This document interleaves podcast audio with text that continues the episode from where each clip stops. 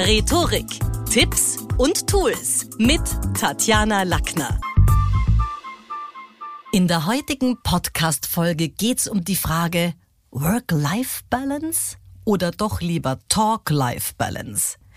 In einer meiner letzten Clubhouse-Sessions haben wir geplaudert über das Thema. Der Anlass war damals der internationale Fun at Work Day also den offensichtlich nur wenige überzeugt abgefeiert haben. Immer wieder wurde geredet von Work-Life-Balance.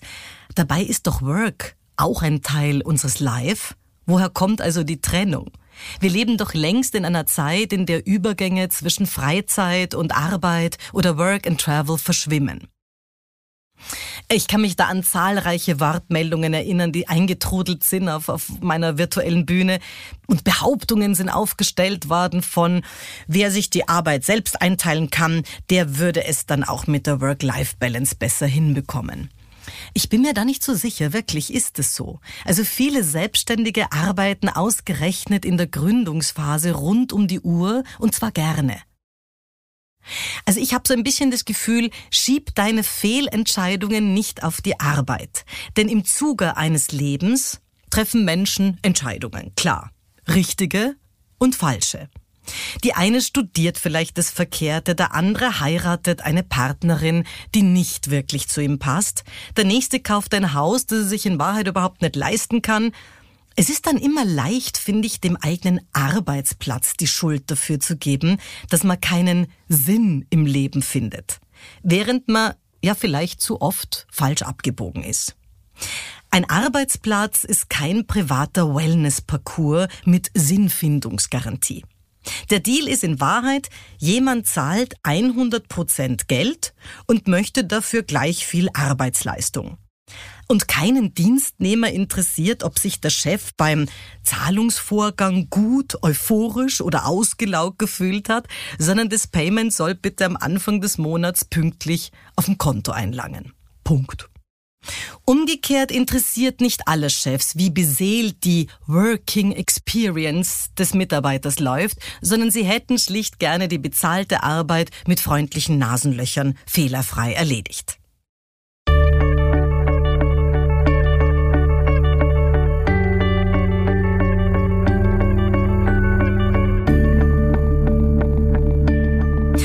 Ein Job, der sich nicht anfühlt wie Arbeit, ist das Optimum, hat mir jemand auf der Klapphausbühne gesagt.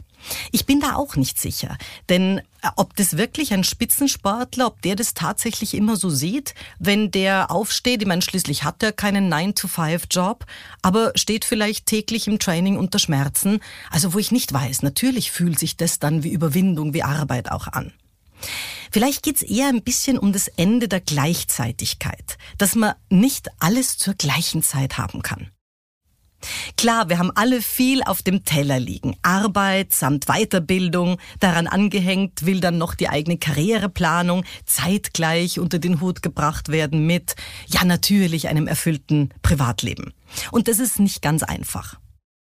Daheim möchte dann jedes einzelne Familienmitglied gehört und vor allem gesehen werden.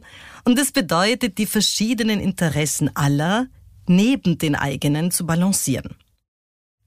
Fast immer wird das Thema Stress alleine auf die Arbeit geschoben. Vorrangig dann, wenn wir uns verausgabt haben oder uns erschöpft fühlen, dann muss es ja wohl am Job liegen. Dabei geht sich vielleicht nicht alles im Leben aus, nicht alle Lebensziele parallel und gleichzeitig. Nein sagen will gelernt sein. Jemand, der sich in alle Richtungen verspricht, der wird sich verglühen und es dann irgendwann Burnout nennen. Wer zum Beispiel gerade eine Familie gründet, der kann eben nebenbei keine 70 Stunden pro Woche arbeiten und dabei auch noch dreimal die Woche ins Fitnesscenter kommen. Das wird sich nicht ausgehen. Und damit uns nicht die Puste ausgeht, müssen wir Prioritäten setzen, Abstriche machen und vor allem auch klar kommunizieren an uns und an andere.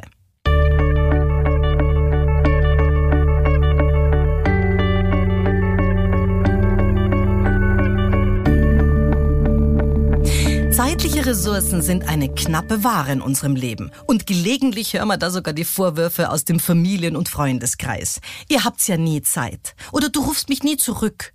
Also da kommen dann auch die Vorwürfe dorther.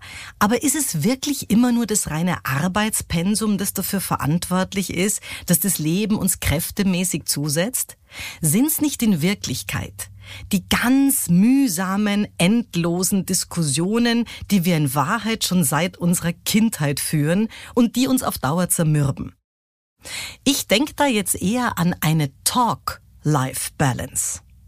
Denn nach Jahrzehnten im Business Coaching bin ich davon überzeugt, dass es nicht alleine die Menge an Arbeit ist, gepaart mit unserem Lebensdesign, die den meisten zusetzt, sondern vielmehr die Gesprächskilometer, die wir im Leben zurücklegen.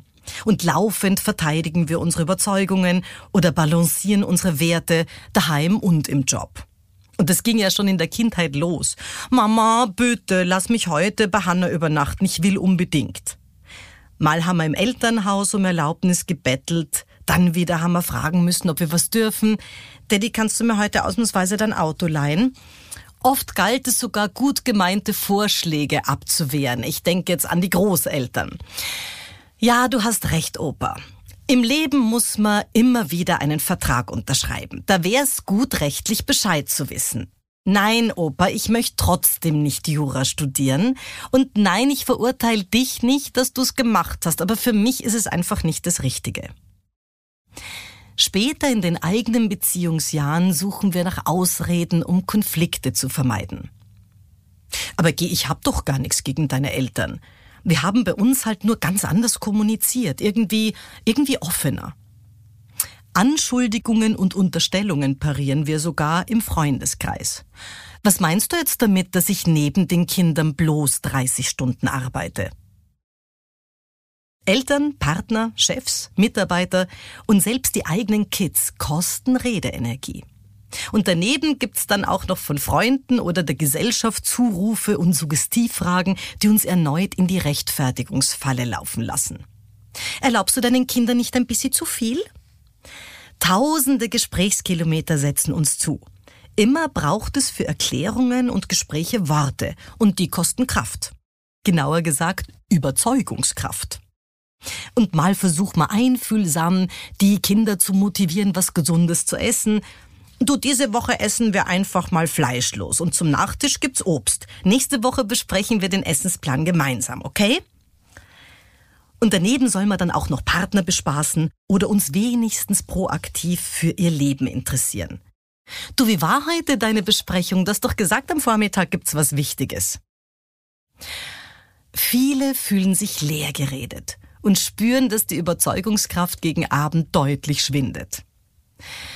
Schatz, am liebsten würde ich heute einfach gern zu Hause bleiben und mit dir vielleicht ein Glas Wein trinken und dann noch ein bisschen lesen. Meterweise findet sich Ratgeberliteratur von Anziehung bis Beziehung, Erziehung und Grenzziehung. Wie bleibt man im Beziehungsmanagement erfolgreich? Was gefährdet ihre Paardynamik? Uff. Wer sich als Liebespaar aus den Augen verliert und nicht mehr kommuniziert, der ist angeblich schon gescheitert und beginnt irgendwann dann wieder von vorne, weil man muss ja auch der Nächsten oder dem Nächsten erzählen, wie man seinen Kaffee will, auf was man Wert legt, was der eigene Wertekompass zulässt. Das bedeutet, dem neuen Partner die Eigengebrauchsanweisungen alle wieder zu erklären. Also ich weiß noch, am Anfang haben wir stundenlang telefoniert, reden, bis der Arzt kommt. Und am Ende einer Ehe oder einer Beziehung kommt dann manchmal statt dem Arzt der Anwalt. Was nützt, wenn wir mit dem Aufbau unseres Wohlstandes beschäftigt sind oder beschäftigt waren, finanziell alle gut abgesichert haben und dann doch im Freundeskreis verkünden müssen, wir haben uns auseinandergelebt und jetzt gehen wir getrennte Wege, aber in Freundschaft. Manche haben Häuser gekauft oder anderwertig Eigentum angeschafft und gingen als Paar trotzdem in den Ehekonkurs. Sie haben sich über den Alltag und die Fliesen länger unterhalten, als die gegenseitigen Verletzungen und Enttäuschungen miteinander zu thematisieren.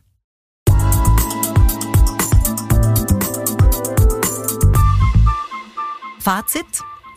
Wer sich rhetorische Fähigkeiten aneignet, ist für die vielen Redesituationen des Lebens gerüstet. Denn Gespräche zielorientiert zu führen, spart Zeit und Kraft. Im Job und auch im echten Leben. Das war's wieder mal. Besuchen Sie mich doch in der Schule des Sprechens in Wien. Auf LinkedIn, Instagram, Facebook, Xing, YouTube und auf Clubhouse. Oder auf meinem Blog. Wo? Auf sprechen.com.